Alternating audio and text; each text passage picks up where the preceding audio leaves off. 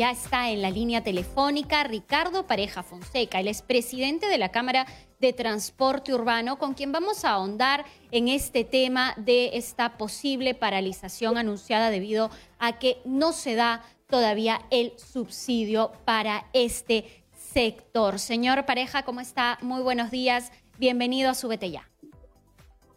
Sí, eh, buenos días y en primer lugar agradecerles esta invitación, puesto que nosotros los transportistas quisiéramos dar a conocer la real situación en la cual estamos atravesando. Nosotros creemos que en este momento de, de tanta dificultad para toda la humanidad, creo que todos estamos en la obligación de poder hacer el máximo esfuerzo para que eh, todos podamos contribuir en la reactivación y en que nuestro país pueda progresar y salir adelante. Pero no se trata de que sea la autoridad que trabaje por su lado, o el transportista por su lado, o el público usuario por su lado. Creemos que todos debemos ser parte de esta solución. Ahora, nosotros los transportistas, hace más de tres meses venimos pues pasando una situación de mucho esfuerzo en la cual estamos prestando el servicio con un porcentaje de la flota para poder atender al público usuario. Pero llega un momento en la que ya se hace insostenible porque los ingresos que se están teniendo por el tema del aforo y los protocolos hace de que sea imposible continuar con el servicio. Y no es que estemos en contra de que los pasajeros ah, no vayan parados ah, o que haya distanciamiento. Creemos de que eso es necesario y sería irresponsable por parte nuestra el poder pedir que vayan pasajeros parados o que no se respeten los protocolos. Lo que nosotros sí consideramos, y esto lo hemos mencionado en las distintas reuniones que hemos tenido con, uh, con el ATO y también con el Ministerio de Transportes, en las cuales nosotros mencionamos con estudios plenamente sustentados, en la cual al haberse disminuido a la tercera o cuarta parte la capacidad de vehículos de pasajeros transportados, que antes se llevaba 70, 80 pasajeros, ahora no se lleva más de 20 porque se tiene que dejar un asiento vacío entre uno ocupado y un asiento vacío. Eso hace de que los ingresos hayan disminuido de tal forma que a veces ya no se da ni siquiera para a veces compensar el combustible o el pago a los operadores. Entonces, el pasaje para tener un equilibrio, no utilidad, un equilibrio entre los ingresos y los gastos, tendría que el pasaje sale entre 5 a 6 soles.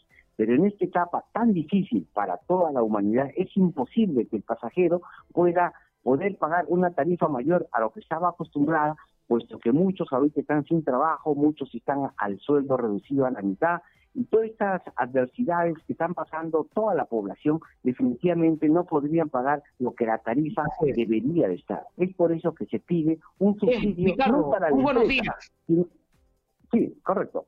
Sí, eh, Ricardo, a ver, eh, yo creo que en principio nosotros debemos eh, saludar porque conociendo de cerca la problemática del transporte urbano, uno de los primeros problemas que ustedes han superado el día de hoy es una unión gremial. Creo que eso es en principio eh, saludable, porque lamentablemente la desunión en tantas décadas ha hecho que lamentablemente las autoridades no le presten atención como corresponde a este sector tan golpeado. Eh, tenemos que, repito, por décadas, tanto los gobiernos locales como el gobierno central han olvidado a Portugal. Y a diferencia de otros países, ¿no? En otras ciudades, las autoridades tienen como política de Estado el transporte urbano porque se sabe que la mayoría de ciudadanos se transportan en esta modalidad de servicio. Por otro lado, tenemos la pandemia, para entrar en contexto y para que la gente pueda entender. ¿no? Tenemos dos medidas que ha dictado el gobierno, como es el distanciamiento social, es decir, que tiene que haber eh, una distancia entre una y otra persona, ¿no? Pero además se limitó la oferta a un 50% y también el aforo a un 50%. Lo cierto es que el día de hoy, si bien es cierto, ya se habilitó para que las unidades puedan operar al 100%, el aforo sigue siendo al 50% como ha indicado. Naturalmente, los ingresos no cubren los costos. En otros países ya se adoptó, inclusive antes del reinicio de actividades, muchas medidas para el transporte urbano al transporte público de, las diversas ciudades. En nuestro país, en nuestra ciudad, no se ha hecho aún nada. Como vemos, estamos ya para la tercera etapa de reanudación. Tenemos un proyecto de decreto de urgencia que debe atender el subsidio, pero esto no se está dando. Ustedes, por lo tanto, han anunciado a partir del día martes 23, más allá de un paro, lo que debemos entender es que ya no dan más y están en un colapso económico y por lo tanto no pueden continuar prestando el servicio a la ciudad. La pregunta es, Ricardo, para que el público pueda entender por qué esta gente, por qué al transporte urbano que se va dando en condiciones no aptas o no de las mejores, ¿por qué tiene que recibir un subsidio? ¿Por qué tener en cuenta que sí debe haber un subsidio para las empresas de transporte urbano? ¿Cuál es la diferencia respecto a otras empresas, ¿no? Del sector privado a diferencia del transporte urbano. ¿Por qué el transporte urbano sí, bien es cierto, está manejado por empresas privadas? ¿Por qué sí debe recibir un subsidio, Ricardo? Sí, en, sí, en primer lugar, nosotros eh, queremos dejar a. Disculpenme, ¿me, me, están escuchando? Sí, sí, lo escuchamos. Sí, claro que sí. En, primer lugar, nosotros queremos ah, manifestar que a pesar de la pena que nos está dando lo que está pasando en la humanidad, creo que hay que rescatar que esto nos ha hecho reflexionar. Lo importante es que cada uno debe de poner el máximo esfuerzo para hacer que las cosas sean mejor. Creemos que en el transporte urbano hay muchas situaciones que debemos de corregir y es lo que hemos ah, estado trabajando de manera conjunta, cinco, cinco organizaciones gremiales para, para no solamente uh, pedir, sino nosotros estamos uh, evaluando todos aquellos errores que hemos tenido para que nuestro transporte a partir de la fecha sea un transporte eficiente, moderno, seguro. Y casualmente para poder uh, continuar con un transporte formal, nosotros consideramos de que el gobierno debe hacer este subsidio y principalmente al transporte urbano, como lo, lo menciona Ángel, puesto que en todo, en todo país del mundo desarrollado, el principal elemento que debe de, tenerse en cuenta es el transporte formal, el transporte adecuado, puesto que si el transporte formal se va a la quiebra y deja de prestar el servicio por no ya no tener las condiciones ah, económicas para hacerlo, desgraciadamente entraría la informalidad la informalidad o lo que normalmente se conocen como piratas, ya no les interesaría a ellos respetar los protocolos, ni la seguridad, ni el distanciamiento, ni poder trasladar al pasajero de un, de un origen a un destino, sino lo dejarían por tramos y que al final a ellos no les interesaría ah, cobrar más puesto que ellos estarían en la informalidad y no son sancionados. Esto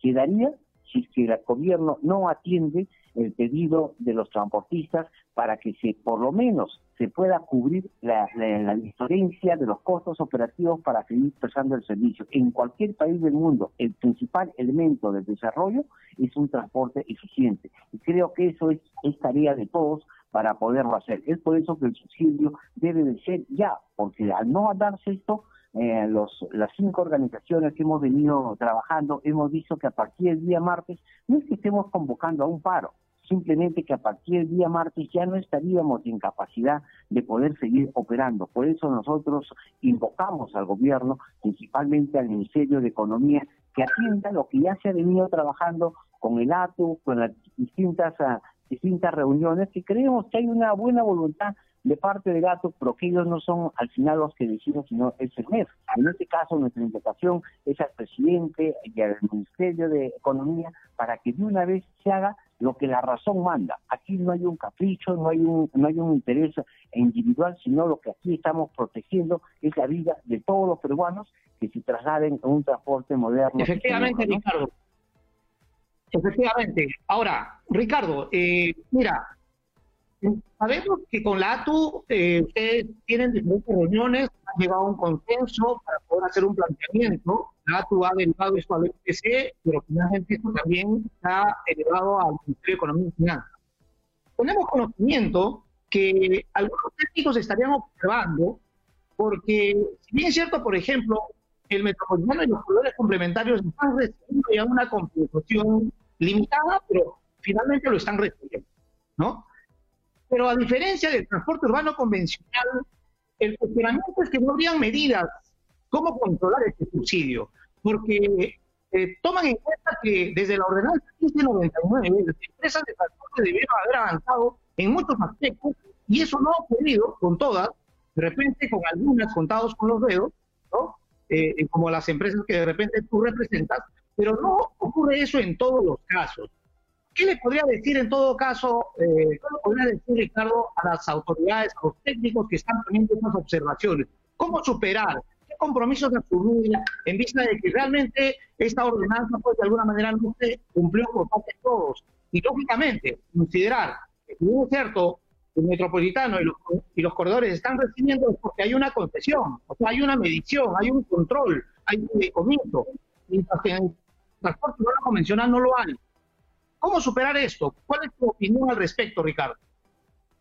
Como lo mencioné antes, creo que es un excelente momento para corregir muchos errores que se han dado de distintas formas. Nosotros creemos que si bien es cierto, el subsidio que se tenga que dar es un, un dinero que pertenece a todos los peruanos y, debe ser dado pues en condiciones de control uh, para que no exista pues ningún tipo de, de situaciones que que permitan generar la duda de que no está siendo destinado de manera eficiente. Yo creo que para esto todas las empresas deben de primero formalizarse en todo lo que es la operatividad. Y uno de los elementos principales que puede uh, contribuir para esta situación es el hecho de cada, cada vehículo para poder recibir el subsidio necesariamente tendría que tener un control de GPS uh, por intermedio de la autoridad en la que termina determinar cuál ha sido la cantidad de kilómetros recorridos y dentro de la ruta que corresponda puesto sería muy penoso de que un transportista, aprovechándose de estas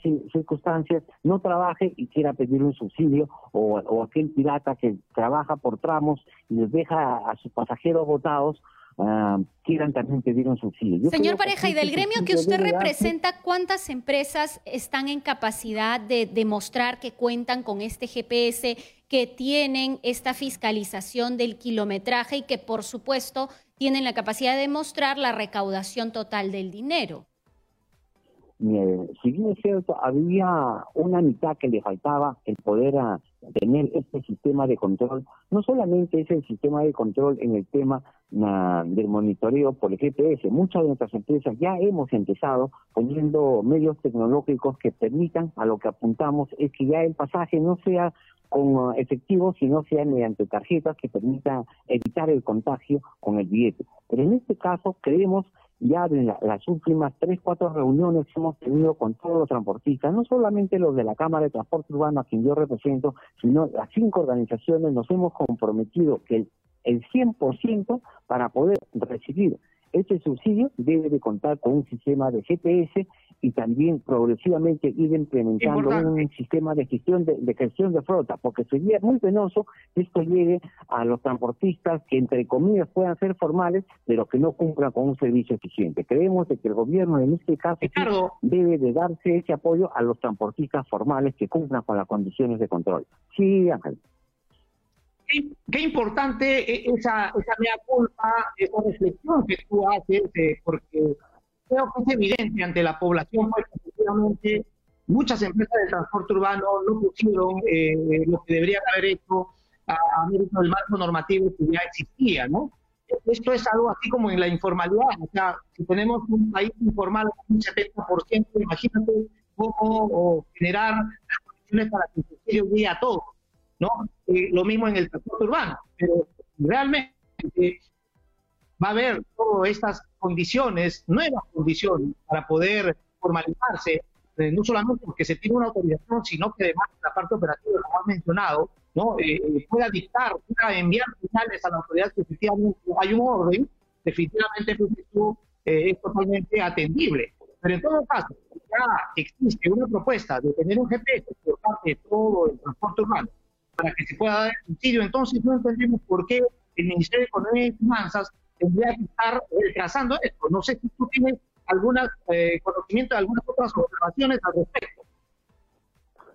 Yo, entiendo que ahorita eh, la problemática es bastante fuerte para el Estado para poder destinar los recursos a, los distintos sectores que lo requieran. Pero en este momento nosotros también queremos dejar en claro que este, este aporte o este subsidio se pida para mejorar las condiciones de todos los, ah, los transportistas que brindamos esta, en esta actividad. Por eso que nosotros nos comprometemos que este subsidio sea solamente para los transportistas formales que cumplan un servicio de manera eficiente. Ahora, el gobierno sí consideramos que sería uh, irresponsable de no atender ese al corto plazo, puesto que de no ser así, todo, todo el país entraría en una quiebra. ¿Por qué?